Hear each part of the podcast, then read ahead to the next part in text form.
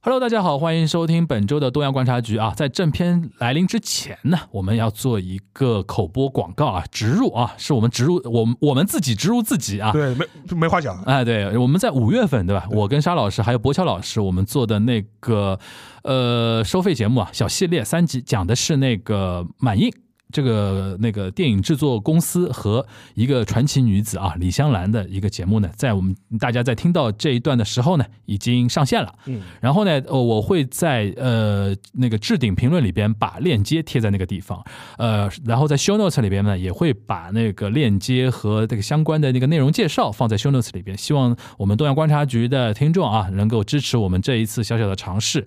说穿了，不是为了赚钱，但这个话我现在讲也没用啊， 反正钱都收了啊，大家想着听了再说。如果有任何的那种反馈的意见，或者说我们呃未来想听到怎么样这种形式的那个收费节目啊，或者是听听到更多的那种类型的内容输出啊和互动啊什么的，欢迎大家都在呃那个收费的那个节目的专辑的评论区里边给我们留言啊，我们会那个逐一的呃来来看，然后未来也做我们相对的一个改进啊。沙老师有什么想补充的吗？没什么，这也是一次尝试嘛。因为我觉得这个话题本身也比较有意思，嗯哼但是呢，有一点小小的敏感性。对但是有一点放心啊，我们肯定是立场还是站得很稳的，啊对 吧？所以说这个大家不要有任何担心。对对对，呃，但是呢，我觉得更多的还是分享这样一个大时代之之下的这样一些悲欢离合的故故事吧。嗯对，而且九月呢，正好我们要迎来中日建交五十周年，嗯对吧？我觉得在这个九月上线也有它的一个特殊的意义在，而且九月除了建交之外，还有九一八，对对对对吧？中日之间扯不断、理还乱的那种关系，可能对对就在我们小节目里边也有一些体现也啊、有体现，也有体现。我们那个那个，尤其李香兰节目多精彩啊，对吧？是大家一定要听啊，一定要花 钱、啊。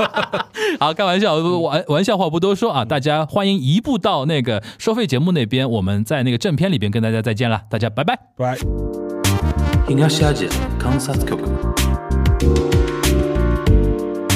東アジア観察局东亚观察局。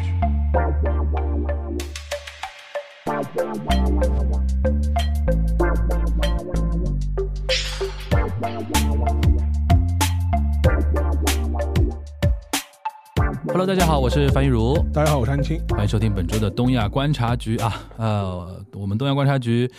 呃，虽然这次不是第一落点啊，我们抓抓抓抓第二落点，聊个什么呢？就是聊一聊稻盛和夫老先生啊。真的老先生啊，九十90岁岁啊，高九龄十岁高龄啊，算先逝对吧？算先逝。然后，不过那天邵老师，我有点意外的啊，嗯，我以为稻盛和夫嘛，就稻盛和夫嘞，就是那么老的一个那个企业家，有多少人认识他呢？哎，结果那天朋友圈嗯啊没有没啊有，他在朋友圈中国他在中国超级多的人在转超级多发超级，我觉得可能年轻人不一定知道，但是像有一种三十左右、三三十以上的一些，比如说呃白领啊，或者说企业家啊，或者说一些媒体人啊什么的，大家对于稻盛和夫好像还挺关注的。对就是那天还是别我这我们我这种也就有的时候就是只缘身在此山中，嗯就是待在日本待久了啊，就是也不知道谁，因为你比如说我举个例子啊，大前研一可能在日本国内反而没那么显学，嗯但是在中国红的跟什么一样，对吧？稻盛和夫也算一个，当然在日本国内他算红的啊，嗯红但是在红红在我们这边搞得像那个创业经营之神、教父之类的那种那种级别了，对我有点呃吓一跳啊。那后来那个很多人说，哎，你们聊不聊稻盛和夫啊？那么就就就来嘛，就是用我们的角度来聊一聊，嗯对吧？那个邵老师，你觉得稻盛和夫应该怎么聊会比较好一点？不，我觉得就说呃第一点，其实就跟你前面讲的，因为他在中文世界其实名气还是呃很大的。嗯，而且他的一些相关的一些周边事业，其实在中国也有经营。我指的倒并不是京瓷公司本身了，对，他的一些像那个呃稻盛熟啊，就是他的一个类似一个，我这应该怎么应该怎么讲呢？就是类似什么，就是呃，企业家企业家的精神家园的，对对对。企业家的这种这种什么心灵鸡汤的这他种快熏成陶为班，他快成为某种教主了，我都觉得对对对对对对对，就是他这这这一套他一个培训体系啊，或者是类似于这样一个组织，其实在中国也是有开设的。嗯哼，而且的话，前前后后参与过相关活动的一些中国的企业家、经纪人士也非嗯常多。这两年我不知道情况怎么样。我记得我当时一四一五年刚回来的时候嗯啊，经常会在微博上、互联网上看到有所谓的这阿米巴，就是什么这这训练营啊对对、对阿米巴塾啊。所谓阿米巴嘛，就是稻盛和夫自己创立的一套经营哲学嘛，对一套管理方法是什么的。当时我就有一种感觉，因为我当时看组主办者，当当然可能跟书有关啊，出版社出面或者说怎么样出面。有一些代理方，我就觉得说一些参加的人啊，我说你们都不用来参加这种局啊，因为我有一些真的是非常的那种传统的制造型的那些小企业，嗯，哦，后来我就觉得说，因为一四一五年那个时候创业热潮嘛，而而且大家可能对钱的那种追求度跟现在相比的话更狂热一点啊、所以说那个时候很多企业家他们的那种学习的那种热情啊，我还是挺挺挺震惊的啊。就是我觉得有些你就做做什么螺丝帽啊什么的，有什么好上什么阿米巴，这个不就不就来料弄一弄这种那种感觉嘛。所以当时我就记得我在一财的内部，我就我就说过，我说这个怎么给我感觉有点像邪教了，已经开始有一种布道的那种感觉。嗯然后老先生嘛，好像那个时候代理方每每一年会请他请他来个来一两对对次，对对等于是面对下面的一群信受众众信受众对吧啊受？众布道一下然后布道一下那种那种感觉。但因为当时他已经八十左右了嘛，所以说我印象还挺深的。想不到说近大概七八年过去了，他的影响力还在这个地方。对我印象还还还蛮震惊的了，我对个人感觉。所以说，我觉得我们今天聊他的话，我觉得一个嘛，可以简单聊一聊，我觉得他的一些经历，对，或者人生大事，或他者的不经历其实不复杂。不复杂。嗯，另外一点的话，我觉得可以聊聊，就是他在中国的这样一种现象吧。，对我对，觉得我觉得这样一个，就是我觉得第一个，我觉得他本人的话是出生于那个日本的九州鹿儿岛，一九三二年嘛，很好算，很好算一。九三二年。然后他那个鹿儿岛那边的话，就是说是属于日本的，呃，九州的最南面，对，最南面。然后鹿儿岛呢，他也算 Qshu d o w n 级呃，九州男九儿。嗯州男儿，就是九州男儿的概念是什么呢？相对来说，日本人会认为就是说是九州的男儿呢，一般来说比较豪爽，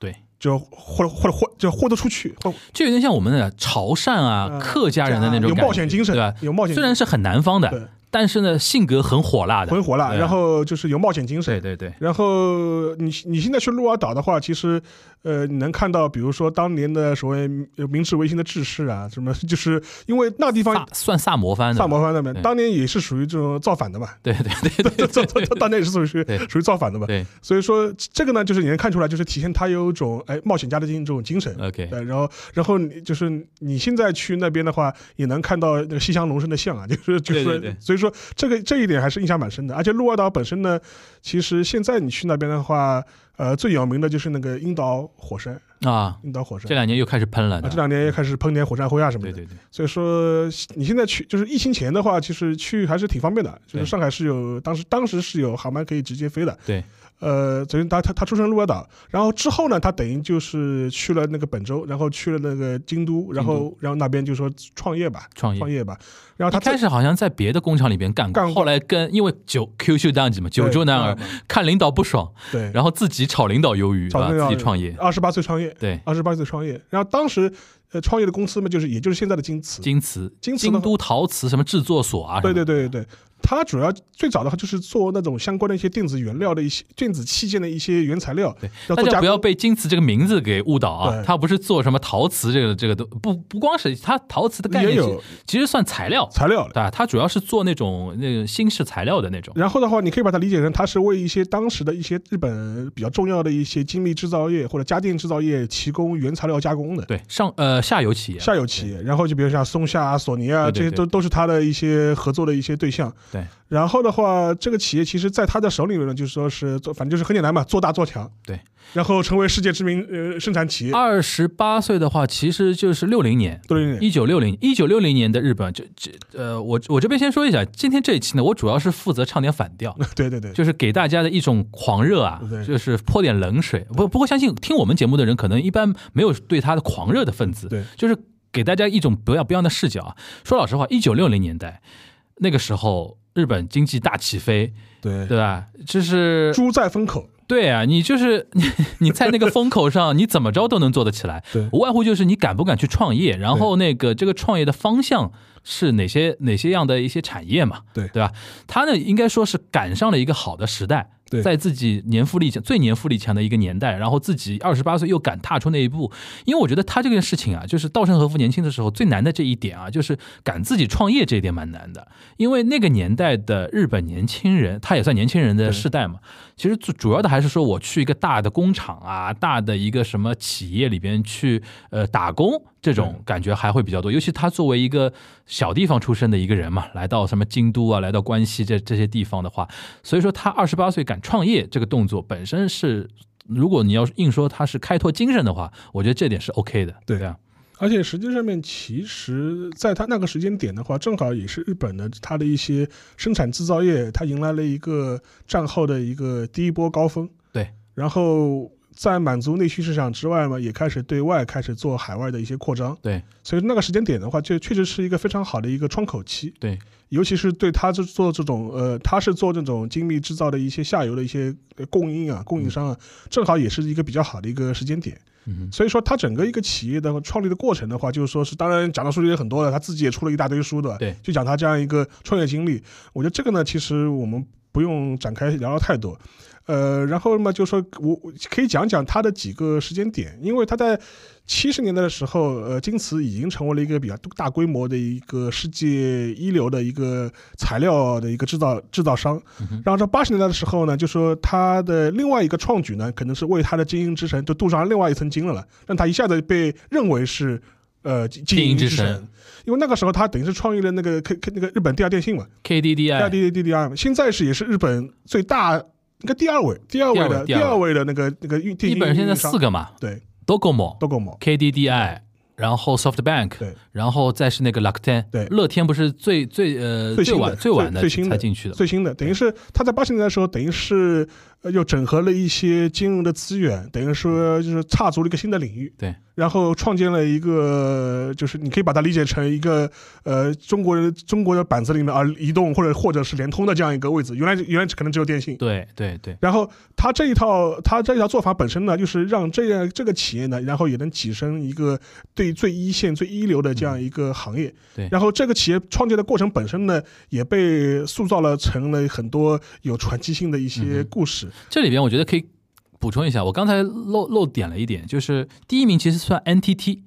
NTT 是这个公司的一个名字，然后我刚才我说为什么说 Docomo 呢？因为手手机用太多，就是 NTT 旗下，因为日本的手机市场跟中国有点不太一样的地方，它是运营商跟制造商是绑定的嘛，绑定的所以说第一名就是市场占有率最高，然后最实力雄厚的就是 NTT，然后它所属的一个手机的一个条线叫 Docomo，这个这个大家可能都知道。然后第二名就是 KDDI，KDDI 它旗下的那个手机叫 AU 嘛。对吧？然后第三名就是 Soft SoftBank，就是 SoftBank。对然后 Lakuten 下面的就是 Lakuten Mobile，那现在这个东西。然后 KDDI 的话，在日本的话，主要它的市场是在关西，对，主要是覆盖关西的京瓷嘛， 京瓷嘛。对对对就对，是你现在去大阪的话，还有京瓷巨蛋京瓷巨蛋，这是哪哪个球队来着 Olix。 ？Olix 啊，对对对，就是，然后但是那个，但是也也也是泼个冷水啊。当嗯然，今年的话，KDDI 发生过一次重大的通讯故障，对然后导致全日本大概两三千万人那个手机打不了。而且那个故障，我是看了报道之后啊，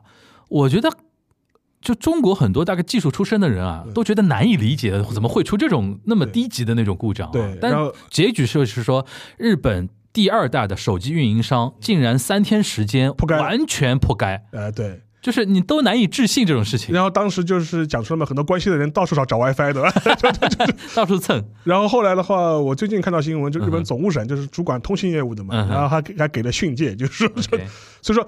这这这这是题外话了。但是嗯问题是，就是他这个创业本身的话，其实对稻盛和夫本人的声誉啊，就是增加了很多。所以说，这也是认为就是看，你看他果然是经营之神。因为为什么是经营之神呢？就是他不仅是在他自己原来的行业领域能够闯出一番天地，他踏足了一个新的领域，居然也能够哎搏出一番天。对吧？就这，所以说从这角度来说，他这个经营之神的这个头衔，也就是在八十年代之后、嗯哼 KITT 之后正式被带上去了。嗯，你你是怎么来评价这一段？就是你你觉得是怎么怎怎么来评价这个经营之神的这个东西？我觉得呢，就是说是实际上，我觉得也就是从那个时候开始，稻盛和夫也开始比较注意他自己在公开呃场面的一些呃类似哲学式的发言。它也你你就是如果你去找一些正式进入到教主的那啊、对个行行就业是你了。你看你看你看就是你看他一些早年的报道的时候，嗯你会发现，就在六十年代七十年代的时候，他更多还是一个比较纯粹的一个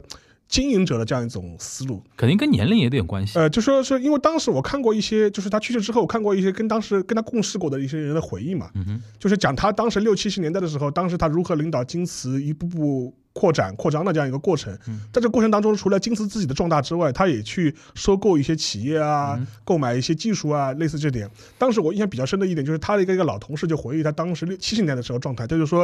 哎呀，那个时候的老爷子呢，就是说属于说当时就训导我们、训诫我们，就说如果你要买一家企业，千万不要让人看出你是买家，怎么说？怎么说？就是就是。就你越想要，但是又要又要装的越无所谓嘛。哦啊，这个这个是这个是生意场上的，就是就是铁就是铁杆原则嘛。挑坏处的反而是真买家。对，对啊他说， OK 他说，就他说你，他说就因为当时跟他们就是讲他那种经营之道嘛，嗯意思就说，哎，你们出去就收购企业啊，或者是要买什么我技术懂了，我啊，懂了，我懂了。千万不要装出一副假吼，对吧？我们一定要买，这是六七十年代的，六七十，年代的时候，就是那个年代的稻盛和夫还停留在树的树阶的阶段，段，对，到了八十年代就开始上升到道的道德阶阶段段了。， 就跟你讲那种博爱啊，我们要利他型经营啊，什就么开什么始。敬天为人啊，这种东西来了，对吧 对对？OK，对，那个时候的话，你看，你看八十年代以后，他的一些言论就就不呃不一样就了，玄学了这。个层不，你看是是上上层次了嘛，对对对层，次上去了，就是呃，我个人感觉啊，就是这里边跟大家补充一个背景啊，KDDI 它跟 NTT 之间的那种东西，NTT 有点半官营的那种感觉，对吧？然后你想，它 N NTT 就是什么 n i h o n 呃，Tele Telegram 跟什么 Telephone 嘛，就是就是日本电电那个公社嘛。其实你想，它原来叫公社改改制的嘛，就 NTT 它算半官方，然后 KDDI 算一个看上去像一个民间民间的财财团团集合起来做的一个东西。是但是呢，说老实话，因为它的一个背后啊，除了京瓷的那个呃稻盛和夫他出任那个呃名誉会长之外啊，他背后有谁？有 Sony，对有三菱。对，一说这两家公司，大家都懂了吧？哎对，首先京瓷。那个会长就是那个稻盛和夫，他代表的是什么？所有的零部件的那种支持，对索尼代表什么？代表就是硬件的那个整合性的那种设备，因为你做的就是手机跟那个通信设备嘛。消费消费端消费端消费端产品，然后三菱代表什么？财阀有无无数的那种可以那可以算作无限的那种资本的投入，金源对吧？金源这三家搞在一起，它其实你你说它算半国营吧，也 也，我觉得能量差不多了，嗯能量差不多了。然后呢，我觉得我想表达那个意思就是说，而且八十年代，一九八四年的是差不多八四年那个时间吧。因为是他五十多五十多一点点吧， 50多五一十点二岁创那个 KDDI，八四年，因为他是因为有一个日本电信制度改革嘛，就原来被官方垄断的电信行业，现在等于是向民间开放了。民间开放了之后，其实说老实话，这又是一个风口。老爷子等于又 又赶上一个风口，因为那个年代电信行业只要一开放，肯定是赚钱的，对，肯定是赚钱的。而且你们民营公司的那个效率，本质上要比 NTT 这种所谓的电电公社要要效率要高。然后只要你们一做出来，肯定是赚钱的一个买卖嘛。对然后再加上各个行业，刚才我们已经跟大家说过了，各个领域啊，就是资本圈，然后消费端，然后技术端、产品供应链这些都有的。他他只是说稻盛和夫出面做一个整合，做一个门面，做一个吉祥物在那个地方，然后。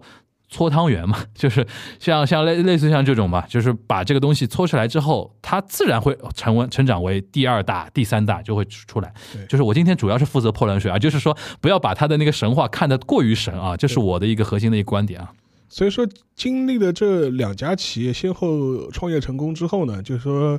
呃，他在日本的这种声誉啊，已经被建立起来确确确认了确立确立起基来本，上日本就四个嘛，松下幸之助，嗯，哦然后什么本田宗一郎、盛田昭夫，盛田昭夫跟那个稻盛和夫嘛，对，而且他他是最后一个，他算年纪最轻的一个吧。嗯啊对他最一九三二年最后一个，而且去世之后呢，人家说，哎，昭和那代企业家过去了过去了昭过去了昭彻底和过去了的昭昭和那一代，就是说，就企业经营之神们都已经是、嗯是凋零了，都已经对对凋零对了对，我看到很多文章带着这种情绪来写的。但是这这是一方面了，但另外一方面的话，我觉得就是说是从那个。呃，盛田昭他本人来说的话，我觉得他更多是你可以发现，就是他跟当时松下新之助也好，和那个盛田昭夫也好拿来做比较的话，他那个时候他会拉开一代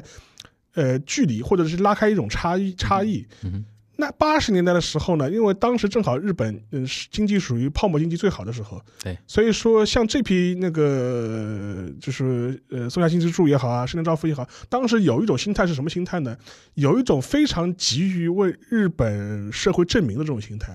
就是要证明我们已经从摆脱了这个战败国的这样一种就是摆脱阴影战后这两个字嗯战后了战战后两次了，我们现在就是我们现在就是老大，我们现在我们比我们现在比美国人还要有钱。 Japan is number one 这派是 number one，、然嗯后所以说当年圣坛昭夫的时候，还跟石原慎太郎合写过一本书嘛。啊，对，我们以前节目里也提过日嘛，本可以 say no 日的，本可以说不嘛。嗯但然然然后当时的话就是说是这种情绪非常的强烈，嗯呃，所以但是呢，在这个同一个时段，你看那个呃， 就说稻盛和夫嘛，相对来说反而是跟这两个前辈是拉开了一定的距离。哼嗯这方面的他这方面的表述相对来说比较少，很少提这方面的哼，，哦，更多还是停在留于停留在企业本企业身，在企企业经营本身。嗯哼，嗯然后跟另外一点呢，本田呢就不一样，本田宗一郎嘛，他更多是个技术宅，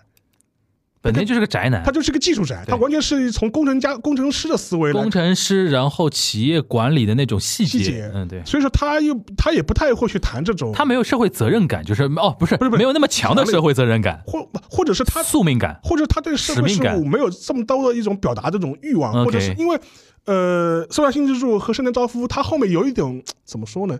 他已经不是当企业家导师，他是当国师的这种感觉，呃啊就是属于被就是架在那个位置上，被架在那个位置上面，像那个松下熟嘛，就是对松下嗯对正对，金属嘛，松下正金属金属嘛一堆那个日本的什么首相就里边出来就的，是我要为国家育才，啊，啊、我要我要教你们点人生的经验。对日本应该将来一个合作区，我来教你们。就是对对对就是他自我定位已经不是个企业家了，他自己对对定位已经是国师了。对对对盛田昭夫其实晚年也有点这种味道，有点有点也这个有点这种味道，意思有点也有点这种味道。但是相对来说，稻盛和夫他比较纯粹的，还是把他的视野和他的一些关心的领域，就是聚焦在就是说企业经营这样一种嗯嗯范围。但是在此在此基础上之上嘛，他术的东西谈的越来越少，嗯开始谈这种道的东西越来越多，这对是他的一个企业的状态你。怎么看他道的那些内容啊？我觉得无外乎就是一些佛学的、一些儒学的，然后一加上日本的一些传统的一些呃传统文化的一些东西对，对然后糅合在一起的一种东西。然后同时呢，也要讲一些，就比如说，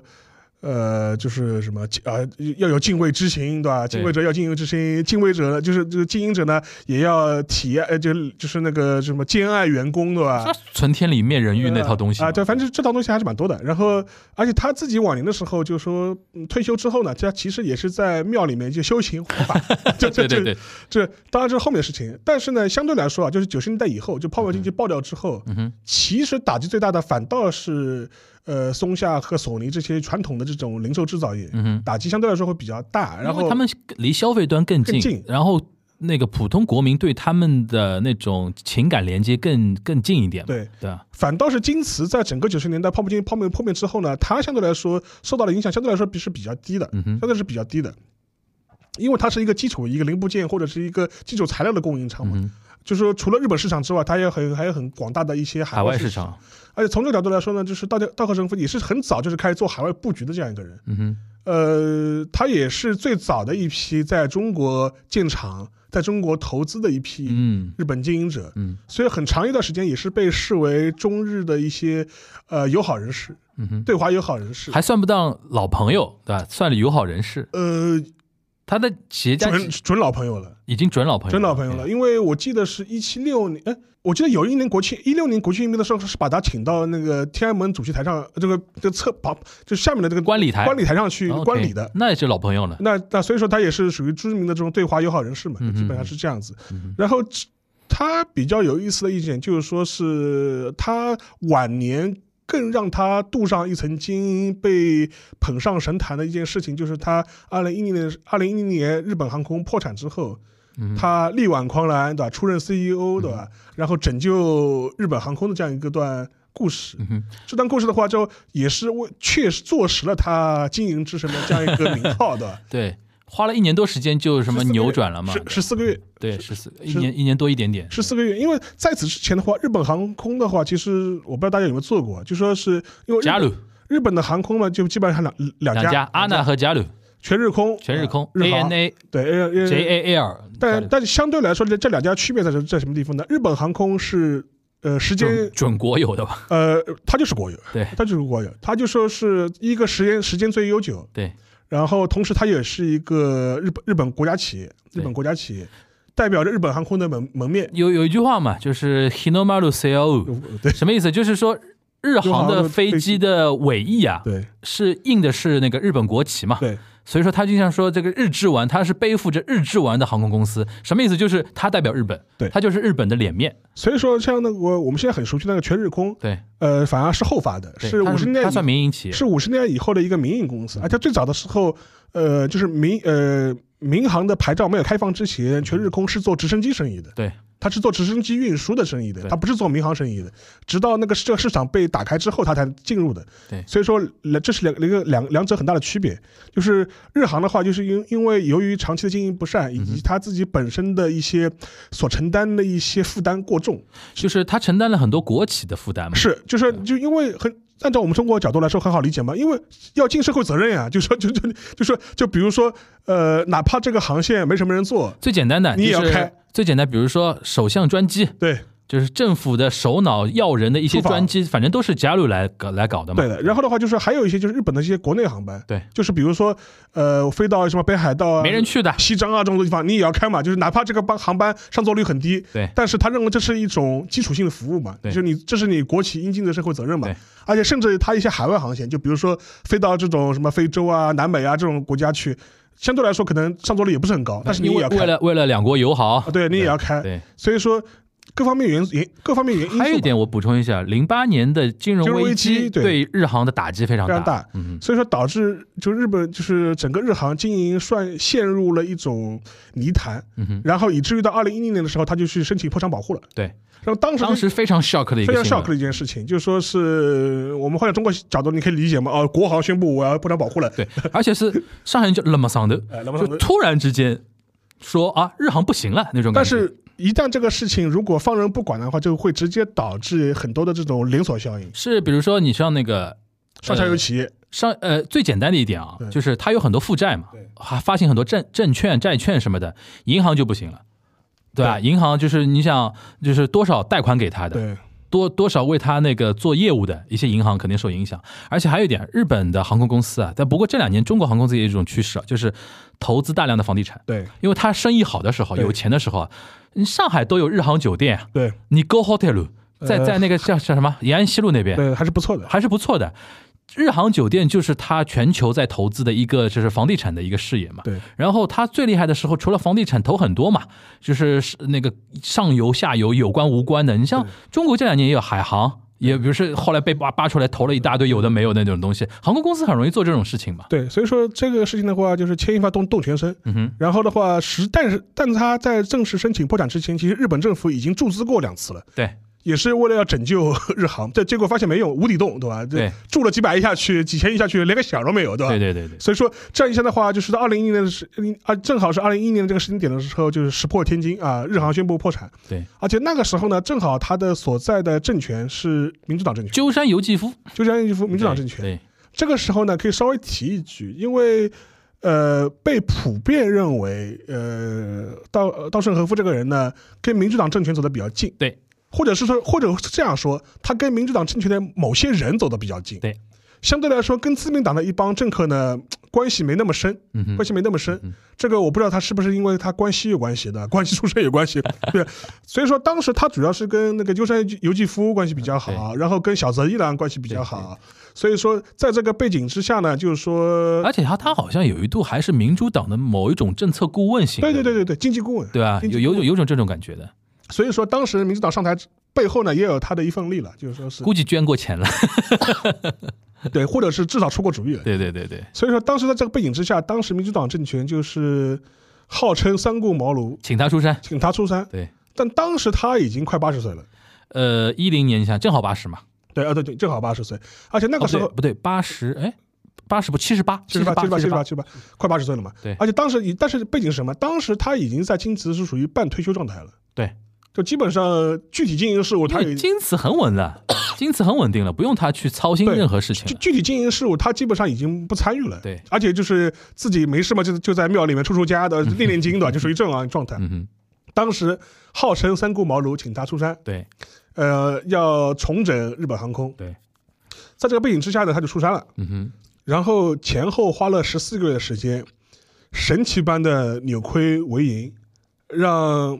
呃不已经破了申请破产保护的日本航空重新挂牌上市。 OK，就像摘牌了吧，你破产对他们肯定摘对牌了吧，重新挂牌上市。然后因为这个事情就被呃捧上神神坛了，嗯哼就觉得哇，果然是经营之神。嗯哼你看，而且他一辈子没有经营过航空业的，嗯哼来了之后的，这然后呃就只只用十四个月。就是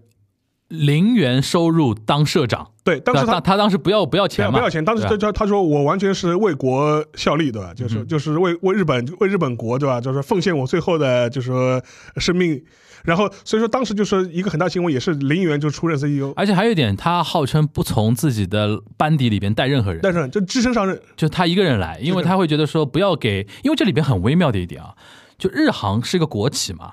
它里边等级森严，就是盘根错节，他知道。我不能带自己的团队来的对，一带团团队来，很多人第一时间就反抗抵抗对对，就是我这个改革就推不下去的。对，我只能比如说，为什么不要钱？为什么不带团队？就这样，就是给人的感觉，我就是过来解决问题的。对解决问题就解完，解决问题我就走，没有任何想染指你们什么事情的那种感觉。但是这个事情呢，事后呢，就是如果我们就是比较客观的摊开来看了，十四个月的时间，神奇嘛，听上去似乎很神奇，但是呢，有有些技术细节你呃分开来看的话，其实也没那么玄乎了。对，呃，第一点的话，其实它有一个很大的前提能让它这个十四个月能够成功，很大的前提之一就是在日本政府的压力或者是协调之下。呃，首先是让贷款的银行的一些偿还期限全部给延期了，嗯哼，至少让日呃让日航避免掉每年要付高额的这种违约的利息的这种状态，对不然的话，这个所谓的扭亏为盈是不可你能实现的。光利息就还死。那我光利息就上千日日日元啊，就是对就对对是，所以说在政府的协调之下，等于是把这个偿还时间给延长了，对的，然后同时呢也是延付了这些所谓的这种利息。对这一点的话，大家你可以去看那个新的那个半泽指数嘛，我刚想说，对，其实我一直想说，就是那个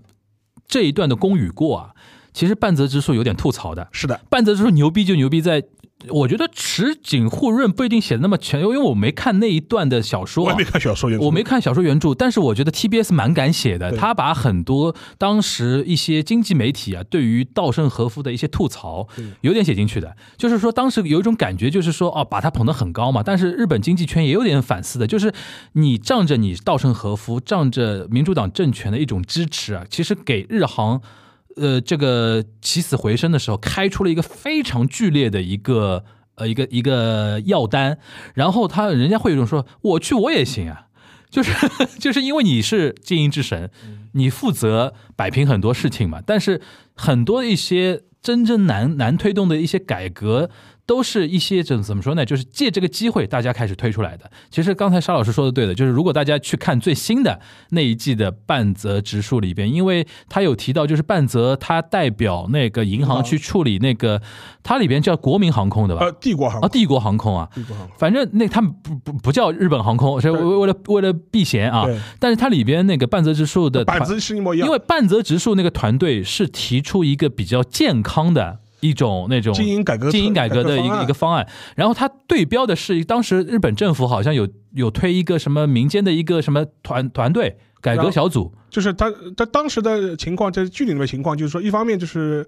半泽直树想法是说，我要改善企业经营的方式，对对让这对企业慢慢的就是然后回血，爱上企业，对吧？慢慢慢慢回血。对，但但另外一个呃，就是团队的意见，就是有政府背景的团队意见，就是说是直接要求银行放弃那个对这债务。有有点像稻盛和夫后来他后面有点推的那种感觉的，但当当然了，这个我觉得呢，就说是我结合就是日航的事情来看嗯呢，我觉得在这故事里面实际上是有一些戏剧化的渲染，对，嗯或者是两边折中了一下。两边折中了。两边折中了一下，就说是一就是因为实际上面当时稻和呃稻盛和夫他也不是说让日航放弃，就是所有的债权人放弃债务，他是要延付严债务、严复严复延迟延迟支付这些债务。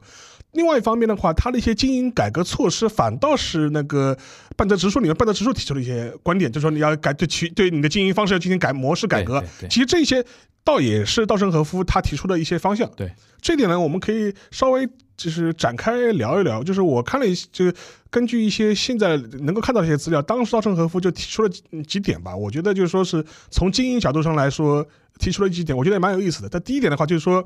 一定要破除日航的官僚的这样一种习气。嗯哼，因为你可以理解嘛，它是一个它是个国企，啊国企它是个国企啊，就是说它整个一套就是这样一套责任体制或者一种权责体制，完全是一套官僚制的，而且有很多。董事都是都是什么下了凡的这种什么国从国交省的呃下官员，凡又是个专业用语嗯啊，其实就是从政府机构旋转门旋出来的一批人，对吧，很很多什么国土交通交通省啊对，对某一个科长，或者对是说就是，所以说你某一动个不区了，嗯动不了，就是所以说当时那个呃，稻盛和夫这第一点说，第一点我要打破你们的这些官僚的习气，对，他怎么打破呢？啊，这也是很， 这也是很稻盛和夫式的一套做法，嗯哼，搞培训班。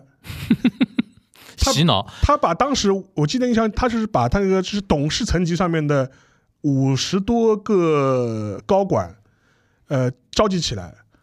每周开培训，哦哟，帮帮帮你们洗洗脑。打天打天脑洗子，打脑子，天天打天脑洗子，嗯打打打脑子。这个，而且当时稻盛和夫的要求就是，所有人都不能缺席，嗯哼。必须来，你不能跟我说我有什么业务借口，不然你必须来。这里边呢，我们就要提到了，为什么一定要让稻盛和夫来呢？他的名镇得号住名号大到那种程度啊，你哪怕从国土交通省下凡的一个官员，不能不敢不敢不卖他面子的。，对，更何况他背后又有啊他政府，背后有又纠缠游击夫啊，有有内阁的，当时内阁的这种 对鼎力支持。对的对的，然后呃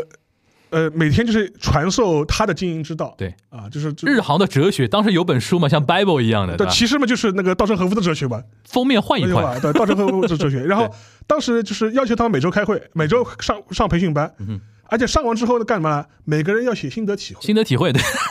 这套我们太熟了，然后写完之后，稻盛和夫说：“我亲自批改， 我亲自批改。” 就就就，哎。这一套其实我们中国人中就国是太熟了嗯太熟了。这个啊那个搞思想政治工作嘛，就是对啊 先先洗脑子，哎，一个领导被派到一个地方组组织里边，先整风嘛，对，对先吧？先学习，整个先学习整风嘛，整风然后写听的心得体会嘛，然后他这个层级在五十多个高管，他这他这一套大概搞了大概一两个月，嗯哼嗯哼，脑子先洗一遍，脑子洗得干干净洗净嗯得。干干净净。 OK，然后洗完他们之后，再逐级往下洗，逐级你们就学完了，你们可以往下洗对了吧，的啊就。逐级往下洗，这嗯是这是第一个。你一这一种方式嘛，你说我要破除官僚的这样一种习气。嗯哼另外一个嘛，如果站在一些比较实用主义的角度来说，我也是统一思想嘛，嗯哼，就上下名字里面，就是我来之后统一思想。对，第一点，还有一点我觉得蛮有意思，就是强调盈利意识，就是要利润要赚钱了要赚钱。嗯哼，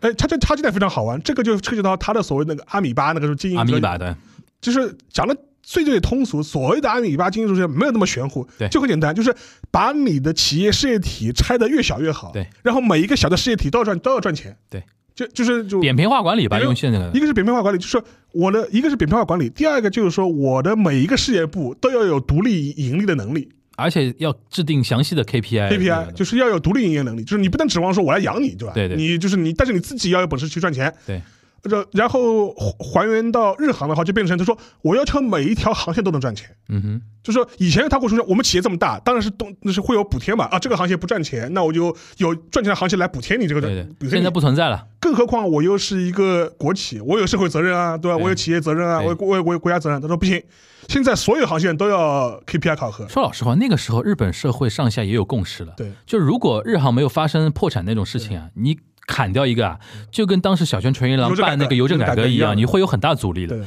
你现在说哇，日航要破产了，然后稻盛和夫过来改革了，大家当时统一的一种思想就是说，那改哦吧，那就要过苦日子了对。所以说该砍的砍，该撤的撤那种所以说感觉。当时他就提出来，就是要求核算每一条航线的那个利润率。 OK，然后，而且不光是从那个航线的利用率来，考，就也是因为这个考虑之后呢，就砍掉了很多航线，嗯哼，有一些我们前面提到的一些边远地区的航线就砍，嗯哼，就砍，然后不赚钱的国际航线也砍，然后就就是收收收缩战线，然后就是保证利润率，这这是这是第一点。另外一点的话，它还是不，它不仅是针对航线提出利润率要求，嗯哼，它针对某一个。呃，每一个关键部件，它也要说你也要配合利润率的申要求。嗯举个例子，什么例子呢？比如说，呃，安全监管部门，嗯他安全监管部嘛，他说他以前去的时候，他会跟安全监管部，他说我们一些安全监管的一些流程、一些环节，也要配合我们的利润的 目标。但是那安全部门的人马上拍跳起来说：“哎，不行啊，我是安全监管，我对我来说第一要务就是安全。”嗯哼，利润不是我考虑的，对所以说我要求检查安检的环节多，或者安全检查的环节多嗯是很合理的。对，我们要保证第一的安全率，对吧？就是这万一出事故怎么办，对吧？万一有这个这个相关的一些事故风险怎么办？就是我我我的我的位置是只考虑安全，我不是不考虑利润的。嗯哼但稻盛和夫就会就是帮帮帮他洗脑子，就意思就是说，哎，保证安全的前提是什么？是要有钱。如果你钱都赚不了，你怎么保证安全生产？嗯哼他说，所以说你们这些部门，你不能只考虑你自己的一些一亩三分地，你不能站在你自己的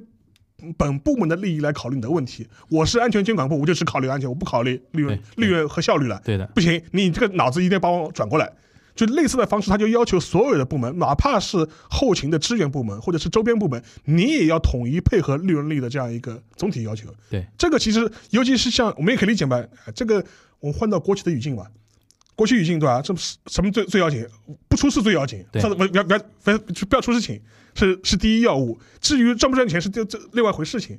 但是稻盛和夫当时他所希望改变的就是这个风气，对，就哪怕你是安全部门、安全监管部门，你也要帮我把利润率的这个事情上新，对这也是你的 KPI 考核，这是最难的，这是最难的。这是最难的。然后尤其是你可以想象吧，尤其是像在国企这样的环境当中，对的，大家混日子混惯大了家混呀，嗯子混混混惯了呀，我自家事体做好就可以了，对吧？我管安全，我就管安全，个人自扫门前雪。你不要跟我讲讲赚钱的事情。对，对吧？你你这你也可以理解嘛。我我我我想想，你你拿了一个你拿了一个东西，让什么财务付钱，财务就是不付。哎，我就让财务记录来，我管你赚不赚钱，对你们你们销售赚赚不到钱，关我什么事了？对都我卡你，我砍你，我就砍你嘛，就。然后搞到变变成那种公司内部的那种政政治斗争啊，然后你比方说财务部门跟销售部门之间互相相扯后腿互相扯后对腿对。跟财务部门讲，哎呦，你提升你提升这么多，对吧？我也拿不到的了，对吧？我就拿死工资，啊 哇我哇，，太熟悉了那一套。 我我干嘛配合你了？对不对？对呀、然后我干嘛啊要加班啦？我干嘛加班了？然后，然后，嗯然后销售部门急得要死，明天就要签合同了，明天就我款就要付出去了。对这边哦，我要下班了，不好意思的。对对对对，对这套文化其实我们都应该很熟悉的，很熟悉。国企，我觉得全世界国企都这样全世界国的。家都是这样的。对，因为人性如此，所以说，稻盛和夫去的时候，他一个很大的目标就是把这东西给你改过来。其实就扭转日航那种国企的性格，对，对吧和他们的长时间的一种想法嘛。然后他的抓手就是说我把利润率是当做我的抓手来实实施的。对对对因为对于企业经营来说，这是一个最直观的指标。嗯对，我们的所有的企业运营的方式，是因为保是要保证合理的利润率。嗯哼，如果你做不到这一点的话，你所有的制度是有不合理的地方的。对因为他的逻辑也很简单，就跟我前面讲的，他说，如果你钱都赚不到，没有钱去做，怎么保证你安全生生产呢？嗯，你的安全设备、安全监管、安全人员不都是要有钱供养的吗？对所以说这是他的一个逻辑，也是通过这个方式在践行。这个呢的确是最关键的，但是我还是要说回来啊，嗯泼泼冷水嘛啊，就是说还是因为它有那个大前提，就是全当时全日本社会都有一种就是说。嗯，这一点，因为日航的确在对日本人来讲，日航的存在象征意义太强，哎象征意义太强了，很多人是不希望看到它倒的。对，所以说大家都有一种应援的心态。对，就应援稻盛和夫，跟这也伊纳莫里桑刚巴迪克大赛那对对那对那种感觉。所以说，这种社会气氛舆论一旦形成之后啊，你在日航这个组织里边的人压力有点大的。对的，就他做任何事情都要圣旨一样的，你不办不行，你不办不行，对因为大家就是一年多后要看看效果的，对所以说只能是配合着，只能配合这样干，所以说也。倒过来讲，就是因为，就是我觉得鸠山由纪夫请他出来有道理的，因为这个位子不能让一个默默无闻的人，你对哪怕能力再强，对，不能让一个默默无闻的人出必须来要的有社会一言九鼎。必须是有一个有社会声誉，对，的，然后就是说在社会上面就是说呃呃形象非常正面，对，的，然后什么德高望重，对，镇得住。德高望重镇得住，这样的压得压得住场子，对，然后他一来之后，我觉得很多东西其实都是原来可能政府说不出口的一些话，通过当时的稻盛和夫讲出来之后，然后再营造社会舆论。对因为所所有的舆论都会站在稻盛和夫后面，对因为大家都要救救日航，对所以说这是我觉得说，就是稻盛和夫，因为他从五十多岁创立了 KDDI 之后，晋升为讲道的那个精英之神之后啊，其实很多时候就在用他那个形象在做事情了，是，对吧？到处在他卖卖这个形象。然后还有一点呢，就是说刚才提到的说那个半泽直说那那个那个事情里面，比如说他非常激进的，比如说那个债债权的那些问题的处理，还有一个就刚才呃，就是可以补充一下，就是非常海量的 l i s t o l a 就是裁员。对就原来国企裁员是多难的一件事情，对。但是稻盛和夫来了之后，因为凭借那个呃，就是那种社会的那种氛围吧，就大量的裁员，而且这一套呢，就是说是呃，在经济的时在经济时代，其实稻盛和夫也使用过，对，嗯但当时他的方式到未必是裁员，就是说他也会对员工提出一些类似九九六的这种 要求，因为可以想象嘛，那个那对个时代的那个时代那个时代的日本嘛对，然后甚至就比如说在他企业资金周转有问题的时候，他会向员工就提出一些，比如说我延期支付你的工资啊，这这这种情况，但是。比较好的一点是什么呢？就第一点，稻盛和夫他作为一个企业经营者本人本身，他说我不谋私利，就是就是我自己不会自己赚这个钱的，就是说嗯就是说企业没有盈利、没有利润的话，或者利润比较低的话，我自己不赚这个钱，嗯哼，我跟员工同甘共苦。对这样这样一个第一点嘛，大大家大家没没没话说的，对他没话说，这是第一点。第二点的话，呃，这一点的话也是他被认为是他的所谓利他型哲学的一呃一个体现，就是说他事后会加倍的补偿员工，嗯哼哼，通过股票期权的方式，就是补偿给当年跟他同甘共苦过的这批员工。嗯哼，就是我事后只要我们这个企业能够发展了、赚钱了，肯定不会亏待大亏待大家对大家的。但话说回来啊，嗯这一套逻辑啊其实并没有超出任何传传统统的经营管理的一些理念，对，只不过它包装了很多他稻盛和夫自己的一些说法而已。呃，这是第一点。第二个呢，还是那个知易行难嘛。对，知易知易行行难嘛，就真的要是。做到是很难但的。大部分老板都是说，你你的便你员工的便宜我是 要占的，画饼吧， 对，饼画好，对吧？对这然后员工便宜是要占的，对那的事后兑现的时候就不认识你了，就对对对这对，是这一点是稻盛和夫非常牛的地方，他对的确是这样所以推说的。到日航的时候，他大规模裁员的时候也是这样子的对。但他大规模裁员的时候，他也就是。呃，演了很多这种呃这种很温馨的桥段，或者是很感人的桥段，就意思就是说，为了要有让啊，那个去那个去那个资深的那个对员工家里探访，嗯看探访，他说就说就说他说你的牺牲是为了什么日航的新哇生塞 新生，然后呢事后的话，虽然你们就被裁员了，但是你们的那个那个 package 我们一定会就是优先的考虑，同时的话，我们会把你们就是安妥善安置到一些日航的关联企业去，他所谓叫出项嘛，对去 go 的那那对那种一些关联系关联关联企业去，有一些，比如说常年的那些空姐啊，对资深非常资深的空姐啊，后来去做房产中介，对对对对对，就是你能想象那种痛苦程度啊。当然，他会他会觉得说，总比我失业要好。对吧啊那因为种因为当当时他这个原则就就一原则是第一必须裁员。对第二的话，就是为了让裁员能够妥善地进行，第一点的话就是经营者必须一个一个去拜托，对，然后这是第一点。第二点的话就是尽可能帮他们暗置出路，就是我帮你就是找到一个下家，你至少不会失业，对就真的是这样子。然后妥善的推进这个事情，对。然后这是第一点。然后除了裁员之外呢，当时还做了一个事情，就是收缩战线，就是砍掉跟那个航航空运输无关的一对对些对对对，经营范围，就尾大不掉的尾多尾巴太多了，砍掉一点，对吧卖卖卖大量就是卖大量卖，就是不要，对就是所以所以所以所以就是就是就是就是把这些不用的资产全全部给玻璃嘛，就剥离掉。嗯哼，所以说，通过这几方面的这些呃嗯改革措施吧，所以说所以说他在十四个月之内就完成了一个所谓扭亏为盈的这样一种状态。嗯对，呃，然后同重新上市嘛，重新上市，重新上市。然后现在其实日航到现在为止，就是说基本上，因为除了这两年因为那个疫情疫情的原因嘛，就说这个另当别论。总体来说，它的一个财政状况相对来说还是比较稳住了。比较健康的，比较稳住了，比较稳住了。所以说这一点的话，实际上也被认为是他晚年的最重要的嗯哼，呃一个财富，一个功绩，一个功绩对。社会日本社会的一个贡献，一对个吧功绩，所以说，但是也因为这段事件本身呢，他又被，嗯更被抬上了一个神坛嘛。对对对对而对，且，而且，而且你加了光环了，比较 光环。而且实际上你会，你而且你事后还可以看，十四个月之后，呃，这么呃，就就就全身而退对，啊，就说不，不就说我来救了日航，嗯哼但是我走的时候不带走日航的一分钱，一我带走不带走一片云彩不的，带一一片云彩，然后就是非常潇洒的走，那个就更加增加了这种故事的传奇性嘛。对对对对就，是我就像一个白衣骑士一样，救你 救你一命，对吧？对然后事后对吧？就是事后是事事后的话，就非常潇洒的离开，对吧？对也也也也也不要求什么东西。嗯所以说，然后他在此之后的话，就是说他晚年的这这最后这几年，基本上大量的精力都是放在那个他的那个稻盛熟的那个经营上面去了，嗯，就就开始布道，开始布道，然后在在在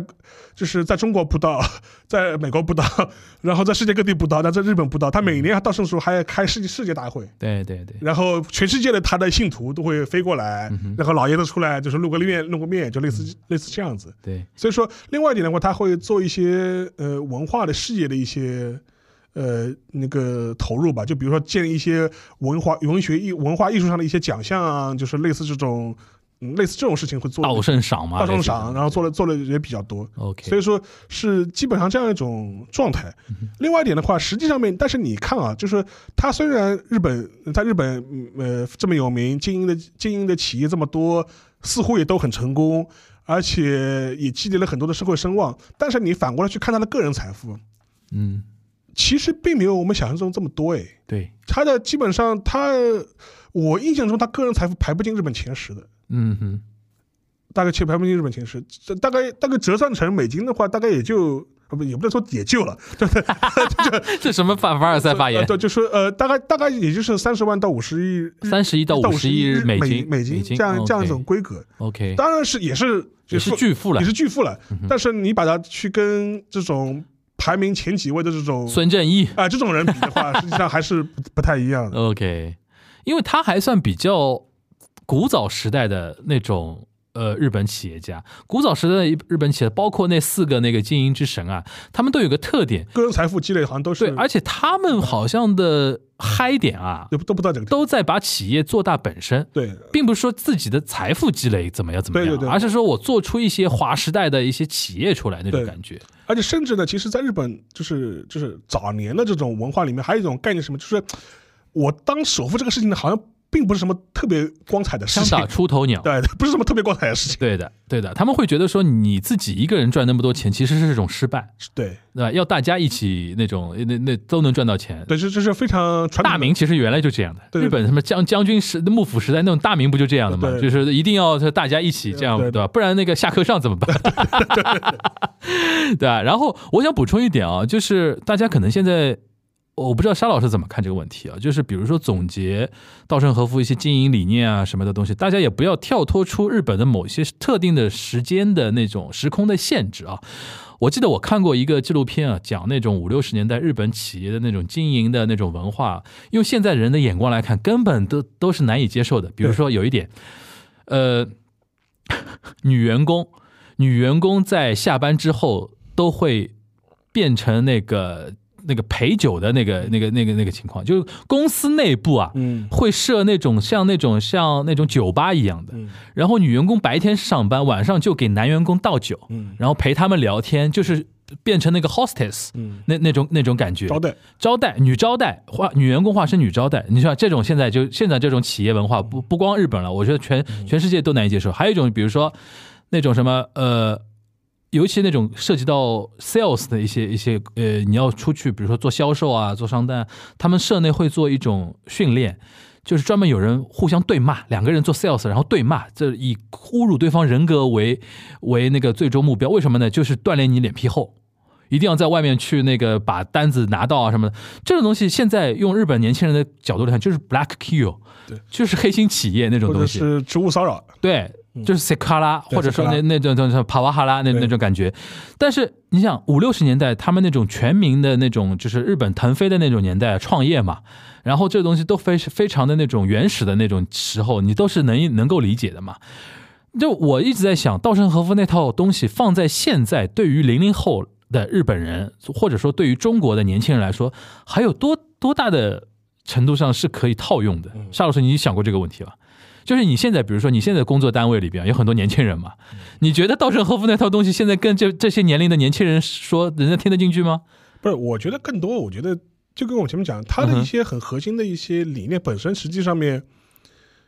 就一点不玄乎，就是这些很直白的一些经营的就一是些，传统的，是德鲁克那套东西，就是换一换一种说法嘛，我觉得对，就是就是一些很很朴素的一些企业经营开源节流、啊常就是识。无外乎这些东西。他更多的是当时他的有名，或者是他给他包装包装成了很多这种心灵鸡汤式的这种说法，嗯哼，这是第一点。嗯哼，第二点的话，我觉得是因为他自己本人的成功，对似乎在为他的这套说法或者他背这书套心灵鸡汤在背书。嗯哼，但这个呢，其实就很简单嘛，是幸幸幸存者偏差嘛，就是对对对就是你不能因为他成功了，你就说他这套东西一定有用的。对对我觉得这个是两回事情。我觉得，呃，当然，当然，当然，这是这是第一点。第二点的话，就是说是就跟前面讲的，就是这跟他的时代背景也是有直接关系的。对，就是稻盛稻盛和夫本人他自己晚年的时候，就是他也接受一些日本的媒体采访，就是说评价现在日本的这些企业经营嗯的哼状况的时候。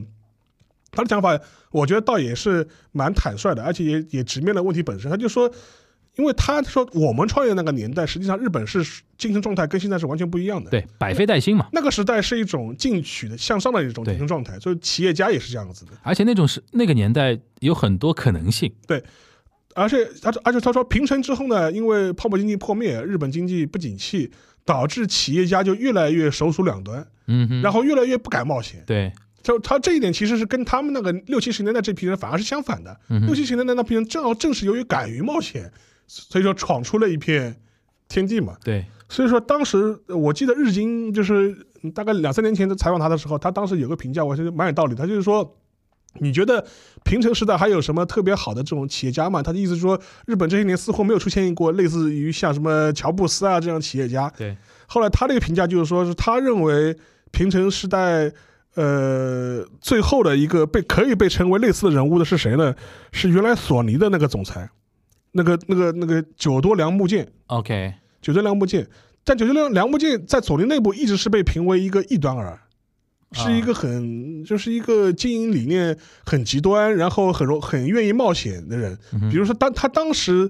呃呃呃，最大的一个攻击嘛，就是那个就是搞了那个那个 PlayStation 那个游戏机嘛，嗯为索尼，对然后开拓了一个新的一个电电子娱乐的一个新的市场，但是他成也 PlayStation，败也 PlayStation，因为他在 PS 三的这个经营策略上面出现了一些失误，所以也导致了他自己就很快也在零七年前后的时候也在索尼自己下台了嘛。嗯哼，但是当时那个稻盛和夫就认为他，他反倒认为他是最后一个有冒险家精神的这样一个嗯日本式的一个企业家。就是日本越来越容不下，对，没有容错率没有了，容错率的时候，他说，嗯而且而且他说他说这样一个社会呢，就是说第一个呢，你不欢迎异端儿，你不对欢迎呃冒险冒险的冒险有冒险精神的企业家，同时呢又喜欢枪枪打出头鸟。所以在这种文化之下呢，日本当然无法产生乔布斯了。他说这对这他说这不是很正常的事这一情点吗。他很实事求是。这所以说，我觉得从从这点的角度来说呢，我觉得他对日本现在的一些现状的一些问题本身，我觉得看得蛮准的，看得蛮准的。嗯哼，看得蛮准的。所以说，我觉得从这角度来说的话，我觉得稻盛夫本身，我觉得第一点我们可以小小总结的话，第一点，呃，本事是肯定有的，有的，本事是肯定有的，嗯哼，而且老爷子看问题也是看得很清楚的。对的，然后，但是呢，他的一套经营哲学本身，我觉得并没有那么的玄乎，不用或者神化它，不用神化它，对就是就是都是一些很简单朴素的一些经营常识。对，只不过就是说他践行的特别到位，对，就他知行合一，他知行合一了。对的，然后同时呢，他又把它包装包装成了一套这种，呃，虚就是呃是什么道，就是这这这这上上价值了，上了价值了，就是说所以说以至于你听上去觉得哎呀好，呃很很似乎很玄乎，对但实际上没没那么玄乎。对，另外一点的话，他企业的成，他早年的两次创业本身都是赶上了好的时间点，对，然后同时呢，他又能够知行合一的去践行他的这一套呃企业的这种经营理念，所以说获得了成功。对当然这个成功本身也跟他自己的努力，跟他自己的呃天赋也是肯定有直接相关的，而且跟那个时代也高度跟着相时关，嗯代也相关嘛，就是站在了风口上面。对，然后至于他往年的日航的挽救呢，呃我也同意的。我就我觉得当时的民主党政权扯淡，请他去，就是请他这个招牌去。对，因为这招牌往那地方一立，大家没话讲。没有人敢造反，没人敢造 反。然后从呃呃那个在此之外呢，又给了他很多政策面的一种呃调优惠，对，让他能够践行他的改革。对，所以说从这个角度来说呢，就是他他在日航的成功有他自己个人的一面，也有呃是这个政府就是政策面的一面。同时的话，更多我觉得就我有非我非常同意，就是说樊玉前面讲的很多很多事情，实际上面日航的问题很多很多人都意识到了，对的，只不过别人推不动嘛，推不动，哎，就是没有这么大一个，就是就是这么大一个大佛往那地方，就没有这么一个大大佛竖那地方的话，这个庙里的和尚都嗯就不干活，都都都都劝不动对。而且正人正因为他知行合一啊，自己不谋私利啊，对，他比一些政治家更容易去做这这个个事事情情，。对有些政治家，比如说我哪怕鸠山由纪夫做，啊对人家稍微跟什么文春啊，嗯跟那个特搜组一搞啊，爆你点料，对，很麻烦。你自己位子都保不住对。稻盛和夫两手两手一摊，我两袖清风的，对你们能说我什么呢都？说我我都从山里做和尚出来了， 对对 你还能说我什么？对所以说这个我觉得鸠山由纪夫选人选还是蛮蛮毒的，蛮毒的，对。嗯对而且而且从这角度来说，事后的效果来看嘛，也的非常确好非常好，非非常常好好，非常好。所以说，我觉得他的呃日航挽救的成功呢，就是说有他个人的因素，也有政府的政策的因素，也有这样一个当时一个社社会背景的因素嗯，哼同样也是社会背景嘛，对大家都就都觉得啊，这个确实是要改，不改不行的。对，所以说今天我们其实花了这一期时间啊，就对，所以说找找找找第二落点啊，嗯所以总体上是从我们的角度啊，是泼点小冷水。对吧，我的我的核心观点，他是一个成功企业家，这是毫无疑问嗯的，毫无疑问的，但是不是神，对，肯定不是神。肯肯定不是神，对吧？然后我甚至觉得说，我们不要动不动就把一个企业家冠上什么经营之神那种称号对。首先就是社会，我现在越来越觉得时势造英雄，尤其在企业管理这个层面，或者是他能够认清社会的趋势，对，然对对后顺势而为，然后坚持。坚持。坚持做，然后知行合一，这些其实是我们应该汲取的一点。对，而且对吧他，我觉得有点我还是蛮佩服的，就是他自己就是当做企业当老板本身的话，就说是真的，确实某种意义上就践行他就是不谋私利这一点了。而且他以此为乐，我他以此为乐，他以此嗯为乐，就是他的个人价值不是在我积累了多少财富，我 当了对日本首富对的，我的个人价值是体现在，哎，你看我这企业经营的特别好，对对，这是他的人生价值，这个这这点我觉得还是要给他充分认可的，我觉得他的影响力是要比排名在他前面的那些人多很多了。对啊。就如果你真的要说那个作为一个企业家的，在这个日本社而会的且影响力的话，反过来说啊，我觉得无论中国也好，还是在现在的世界也好，对于这种首富的这种崇拜心理，某种程度来说，呃，其实是不是特别健康的，嗯，对吧？尤尤其是对这种他积个人财富积累的这种崇这种崇拜的这种社会心理啊，嗯哼，其实确实是确确实是也会酿成很多的一些负面的一些情绪和一些问题的。对。所以说，如果是因为至少像像像他这样的稻盛和夫这样的这种企业家越多的话，我觉得至少可以有效降低很多仇富的心理吧。 对对对对对，因为很多呃 CEO 啊，包括会长啊、社长啊，他身先士卒的来参与到一些过苦日子里边，这就很重要。呃而且很甚至是甚至说，你不会说啊，我你看我我财富多少，我买了多少飞机的，我买了多少 跑车的，他肯呃稻盛和夫的那个那个价值体现肯定不是在这这个这个地方体但现，是呢，说老实话呢，非常悲惨的一点呢，日本那个年代也过去也了。过去了。现在日本的一帮年轻企业家创业的目的，揉揉汤，对啊吧？我要去太空转一圈，嗯对啊这是这是我的人对生吧价值。我要发个 Twitter 发钱，对吧？这这个现在那个日现在日本也不是原来那个 Furuki Yoki 你轰了， 古早的日本已经不是那样了，对吧？这个其实也是我们最后给大家的一点那种怎么说呢？一点